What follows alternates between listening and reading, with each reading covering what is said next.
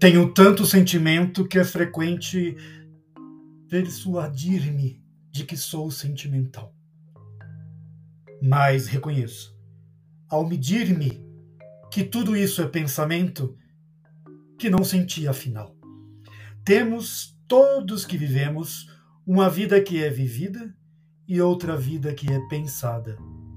E a única vida que temos é essa que é dividida entre a verdadeira e a errada.